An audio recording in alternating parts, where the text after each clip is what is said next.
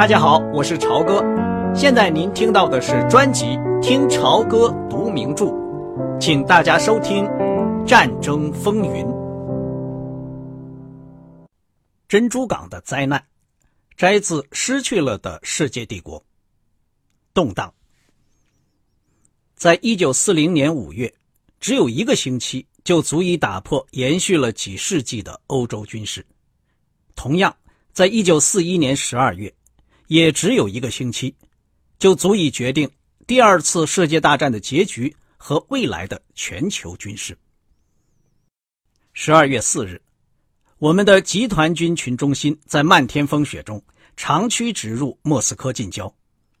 从列宁格勒到克里米亚，布尔什维克的俄国正在摇摇欲坠，法兰西帝国早已崩溃，大英帝国也已经瓦解。虽然英伦三岛还在勉强支持，但是我们日渐扩大的潜艇封锁已经越来越使他们在饥饿线上挣扎。除了美国，没有别的国家能够阻拦我们通往世界帝国的道路。但是美国过惯了轻松舒适的生活，它的内部又争吵不已，使它的力量削弱到无法作战。罢工使他的工厂瘫痪了一半。但他依旧开足马力生产奢侈品和装饰品，他们的兵力也只集中在以战舰为中心的过时的海军上，而且为了威慑日本人，他们竟然冒着危险选择夏威夷为海军基地，却不能影响德国已露端倪的具有世界历史意义的胜利。七天以后，在十二月十一日，我们跟一个转变成侵略性的。军事独裁统治的美国发生了战争。这个美国在德国的疯狂的敌人统治之下，万众一心的团结起来，把全国的工业紧急转为战争服务，征召庞大的新的陆军、空军，以压倒我们。莫斯科战线上的红军，得到英美两国的物资援助和新开到的原始的拼死作战的西伯利亚师团的增援。已经转入反攻。在另外的地方，苏军正在逼迫我们从罗斯托夫后退。这是阿道夫·希特勒自从1933年起领导我们以来，德国的第一次撤退。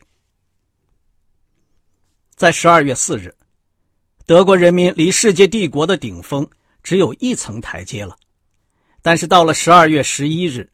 却发现自己已经陷入生死存亡的两线作战的总体战中，在东西两面，受到人口等于我们五倍，而领土等于我们二十倍的两个工业巨人的威胁。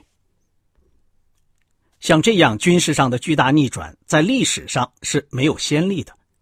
主要原因是由于日本人袭击了珍珠港。温斯顿·丘吉尔勋爵坦白的表示。一听到袭击珍珠港的消息，他快乐的流出了感激的眼泪，因为他当时就知道这一场战争，他们已经打胜了。他当然不会为受到突袭而杀戮的美国士兵浪费眼泪。英译者案，下面是丘吉尔所说的一段话：要是我宣称有美国站在我们一边，对于我是最大的快乐。我想，没有任何一个美国人会认为我是说错了。我不能预言事件的进程，我不能自称已经准确的衡量了日本的军事力量。但是现在，在这一刹那，我知道美国已经投入了战争，而且会全力以赴，准备决一死战。所以，我们终于取得了胜利。没有提到流眼泪，我曾经指出。冯龙将军在提到温斯顿·丘吉尔的时候，总是无法保持冷静。日本的错误。日本袭击珍珠港当然是完全有理由的，但实际上这是一个可怕的战略上的错误。法国和英国势力的崩溃，使得欧洲人在远东的殖民地几乎翻离尽撤。日本是这笔财富的天然继承者。他需要利用这笔财富结束对中国的战争。欧洲人在几代以前就已经来到环绕地球的中途，把东亚征服，把他的资源掠夺走。但是现在一切都成为过去。日本是东亚所存在的唯一的强大势力。与其让死去的欧洲帝国里几个喝醉酒的白人官吏继续过他们上流绅士的寄生虫生活，倒不如让这个亚洲民族把这一片富饶的地区先接管过来。这样做自然更合乎逻辑。对于这个为命运所注定的勤劳聪慧的民族，阿道夫·希特勒寻求的只是跟他的友好关系。在总参谋部，我们推测日本会在对他最适当的时机进军。我们根据世界哲学的每一种证据赞成这样做。日本对珍珠港的袭击，从战术上看是一次极其杰出的军事行动，在许多方面都可跟巴巴罗莎相媲美。这两个例子又都说明，不管紧张的战争空气和各种预先的警告与暗示，一个贫穷的小国可以使一个富有的大国猝不及防的受到打击。在这两种情况下，突袭被用来大规模摧毁敌人的第一线兵力。巴巴罗莎的突袭依靠和苏俄签订互不侵犯条约去哄骗敌人，这个条约在当时还在生效。日本人更胜一筹，他们在和平谈判的中间对敌人发动了突袭。当然，在发动这两次袭击的时候，都有人大声叫嚷着无耻和出卖，仿佛这类私人道德标准与历史事件有什么关系一样。一个穷国想要取代富国，就必须使出他能够找到的最好的手段，在历史上。凡是取得成效的事情，就是合乎道德的事情。黑格尔教导说，上帝的意志只有在历史的结局中才显示出来。从这个观点上看，巴巴罗莎和珍珠港都是向着宏伟的世界新秩序推进的理想主义的一招。所不同的是，巴巴罗莎在战略上是无懈可击的，要不是由于一些不幸的、没有料到的因素。包括五个半月以后日本对珍珠港的突袭在内，结果一定会取得胜利。而对珍珠港的突袭恰好相反，它是战略上的失算。所以丘吉尔把这个事件叫做疯狂的自杀行为。这一次他倒是说对了。只要违反了一个基本的规律，就足以使得战略上的计划成为无效。日本对珍珠港的突袭违反了两个规律。被日本所忽视的两个铁的作战法则是：一、打击敌人的心脏；二、了解你的敌人。打击敌人的心脏，打击敌人的心脏这个规律，只是从作战的第一个原则，也就是集中兵力的原则推论出来的。这正是日本的军事领袖们所忽视的。他们准确的判断，欧洲战争是他们夺取东亚的绝好机会。从那一时刻起，他们就面临一个严峻的选择：应该首先向北进攻，攻打苏联，侵入西伯利亚呢，还是南进去发掘欧洲各国殖民地看守的不严的财宝？当然，南进更诱人些。但是在战争中，我们不应该被只是容易到手的掠夺物，或是抵抗最小的战线引入歧途。战争的报酬所包括的，正好就是在政治上重新分配世界广大的地区。这是剧烈的全球性的冲突，是一次真正的世界大战。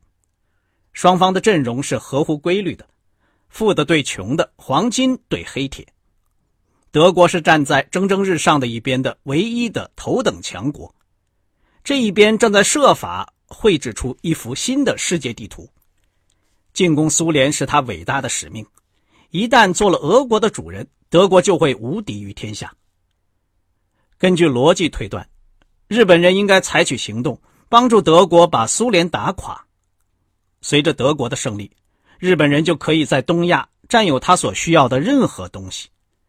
但是，如果德国被打败，日本就很少有希望保持住即使已经到手的庞大利益。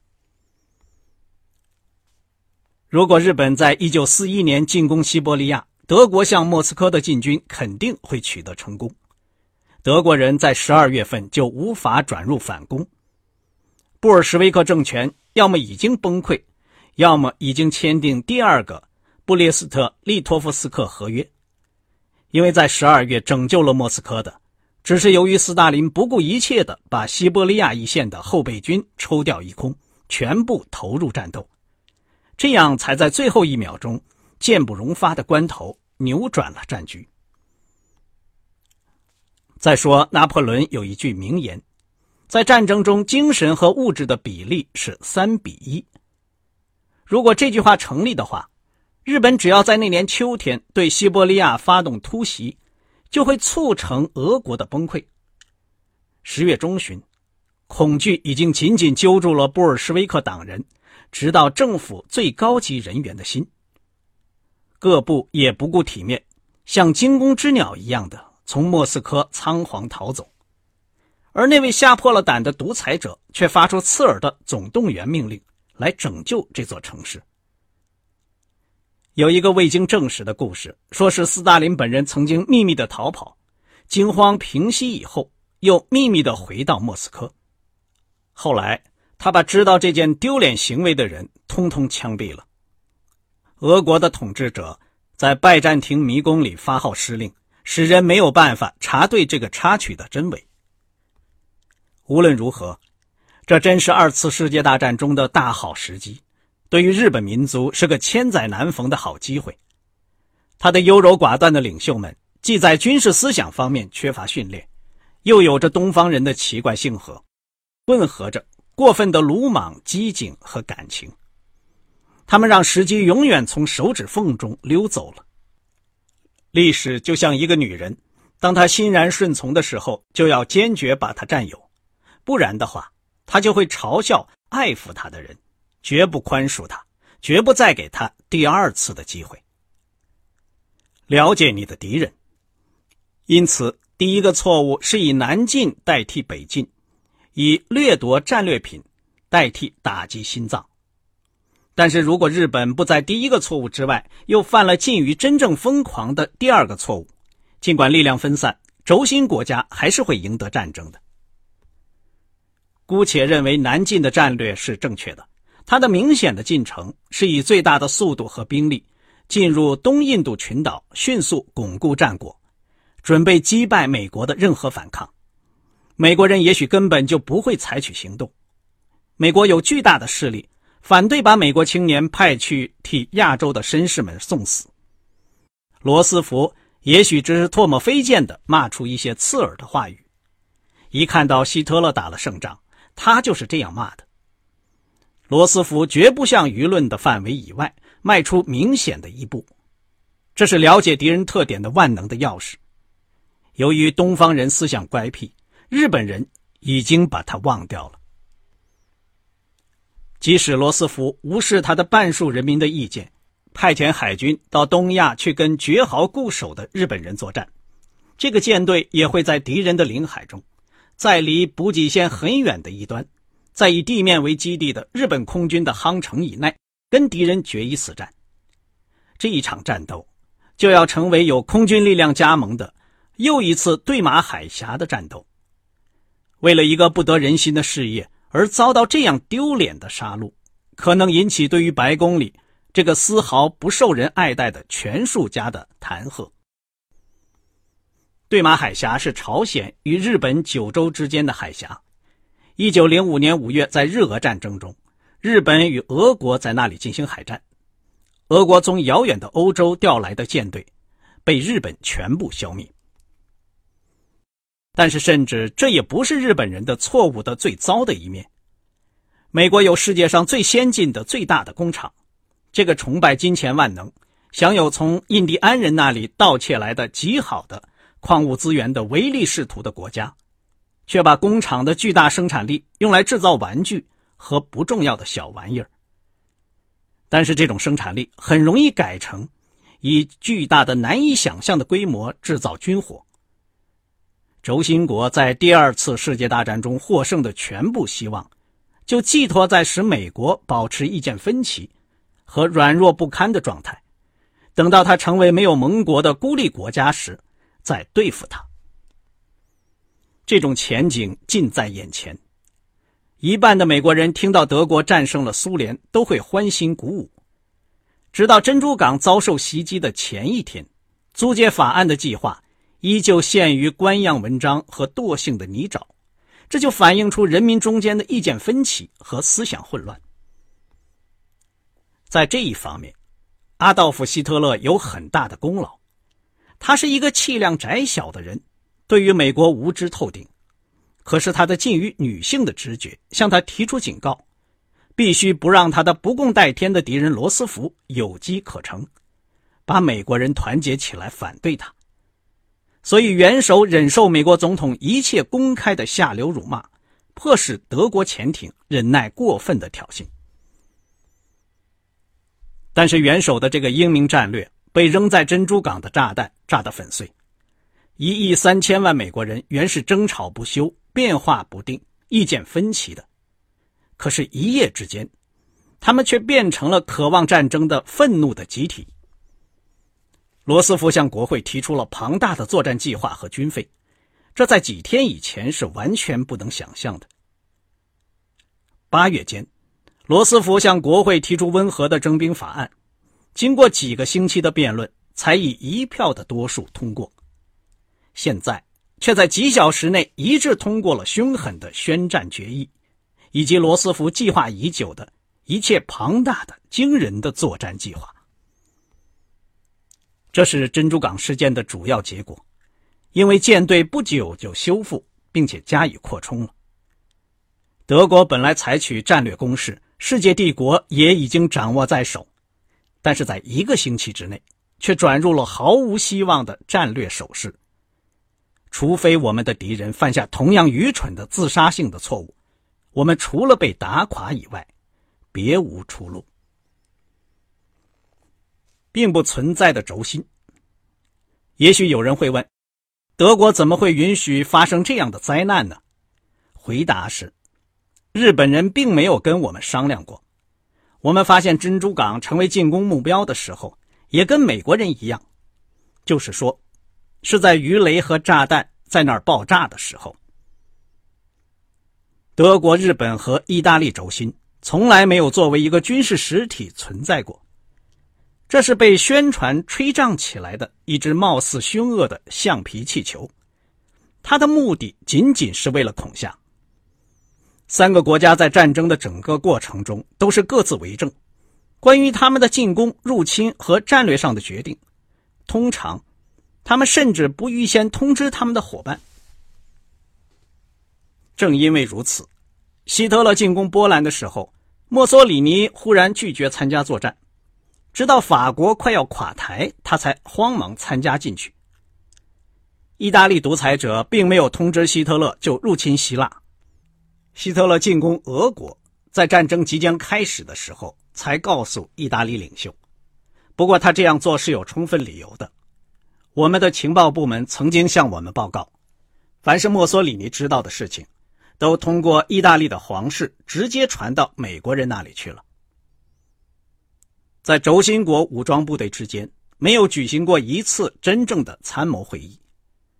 在珍珠港事件的前一年，英美两国就举行过多次这样的会议。他们和布尔什维克密切合作，在整个战争期间一直采取联合作战的战略。现在他们可以从容的考虑帮助斯大林摧毁我们，把斯拉夫的洪水引到易北河是否明智了。然而，盟国的军事行动都是联合作战的榜样，而轴心国的战略却是无效的。这里是各自为战，不幸的德国被两个第二流的伙伴束缚住手脚，他们做出鲁莽任性的冒险，因而使这个轴心遭到了毁灭。山本五十六的作用。日本为什么采取这种越出常规的、注定要失败的途径呢？他是靠1904年在旅顺港偷袭俄国海军而突然闯进世界历史的。他大概还在留恋黄种人打败白种人的这个方式。日本海军参谋部主张采取正常的行动，先把东印度群岛拿下来。如果和美国海军遭遇，就跟他在日本附近的海面上决一雌雄。但是袭击珍珠港的计划是舰队总司令山本五十六海军上将设想出来的。他以辞职相威胁，逼迫他的海军和政府接受他的意见。山本五十六完全反对和美国作战，他的理由是，企图对抗一个在工业上占七比一优势的敌人是没有希望的。可是他又坚决主张，如果一定要他作战，他就要一开始把美国舰队打垮。对于这种袭击的更广泛的后果，他是茫然无知的。海军参谋部认为这种袭击是一次太冒险的赌博，但是山本五十六的意见占了上风。当然，在战术上，他的战绩是不能磨灭的。只要人们读到或者写到这段历史，珍珠港事件必将成为成功突袭的同义语。它在世界语言中跟滑铁卢是一样的。那么，日本的舰队怎么能够集合横渡太平洋，驶到离夏威夷群岛两百英里以内，避开美国情报部门的一切侦查和所有的海上和空中巡逻，出其不意的袭击美国的陆海军呢？根据战后的揭露，美国曾经破解了日本的电报电码，看出他秘密的外交海底电报，这就使这个谜难解了两三倍。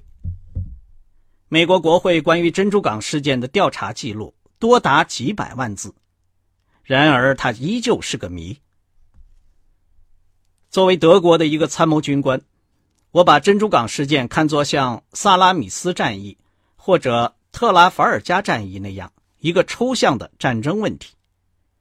山本五十六的军事行动之所以使美国人感到吃惊，正因为这种军事行动是那么愚蠢的行为。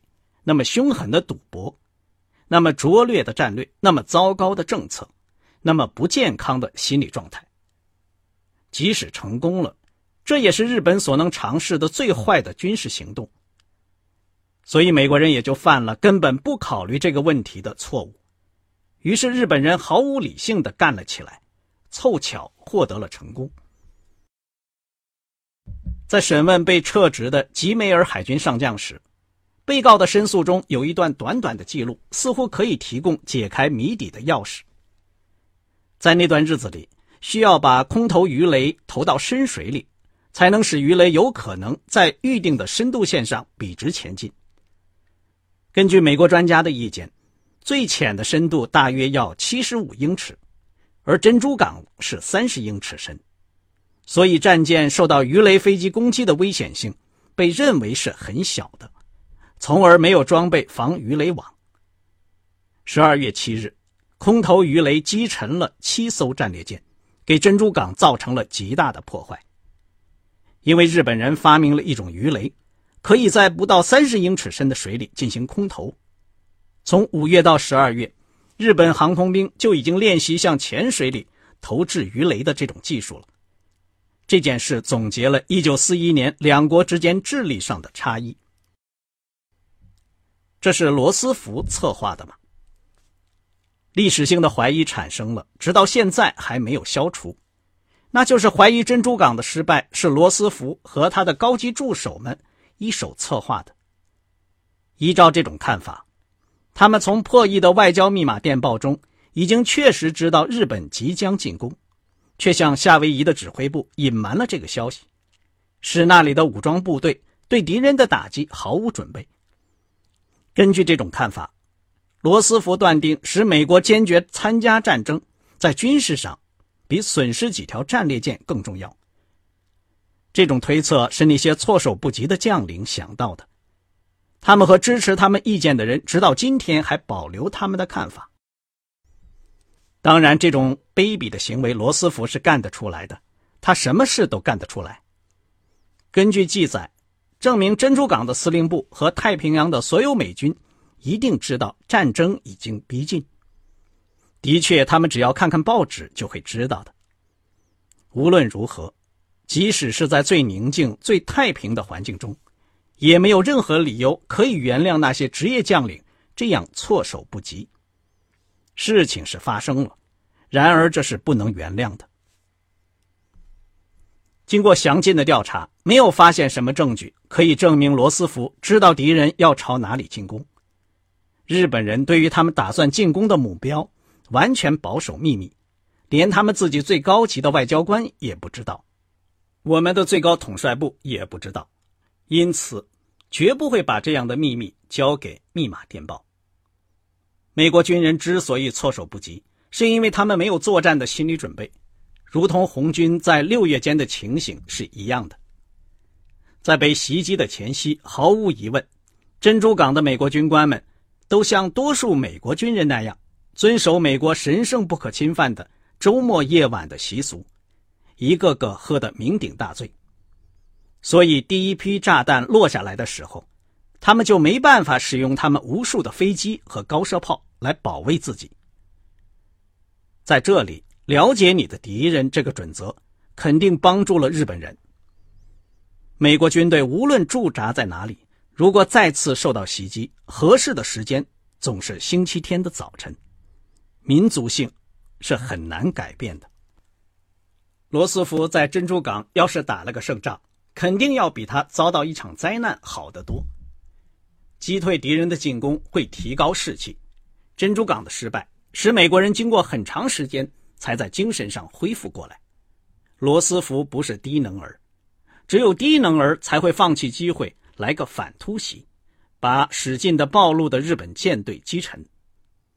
罗斯福之所以没有向珍珠港的指挥部发出即将空袭的警报，只是因为他也跟别人一样，不知道也猜不到日本人会干出这样古怪的事情，认为珍珠港的失败是阴谋策划的那种看法，只是替自己的失职找到一个无聊的借口罢了。当然，事实完全是这样。富兰克林·罗斯福先向日本断绝了石油供应，然后鲁莽地要求日本同中国媾和，并且退出东亚，作为恢复供应的代价。这样就迫使日本不得不进攻美国。他把日本逼得无路可走，使得这个高傲的好战的民族没有别的体面的办法可以找到退路。但罗斯福原是个玩弄策略的老手。对这些全球性政治策略，他一向是公开玩弄的。报纸上满是报道这次外交上交换条件的消息，所以谈到里面有什么阴谋是愚蠢的。罗斯福大概始终希望能够威吓这个比较弱小的民族，想不通过战争就使他就范。希特勒在同样的情况下，也完全会干出同样的事情来。不过有这样一个区别：德国军队。不会使他因遭到突然袭击而丢掉面子，像罗斯福的军队那样。我们是真正的军人。